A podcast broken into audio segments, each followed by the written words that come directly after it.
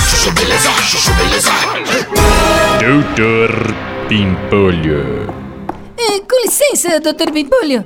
O Tobias, da contabilidade, quebrou mais uma cadeira. Ah, vai se f... meu. Chama ele agora aqui na minha sala, meu. É, pra já.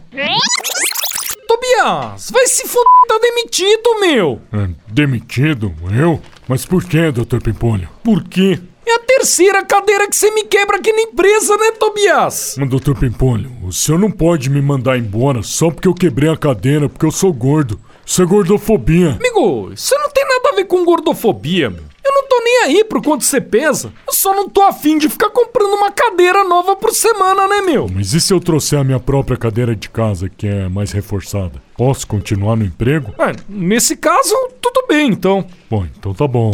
Amanhã eu trago ela. No dia seguinte.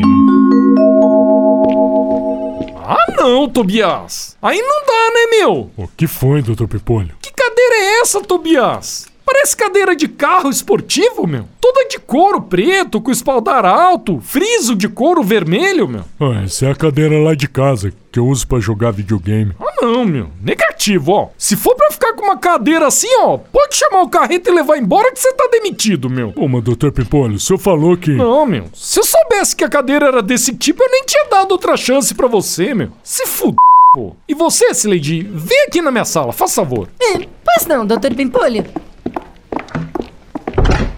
Slade, antes do Tobias ir embora, meu, descobre onde ele comprou essa cadeira e compra uma igual pra mim. Ué, mas então o senhor gostou da cadeira? É, gostei, mas não pra ele, né, Slade? Funcionário não pode ter cadeira melhor que o chefe, meu.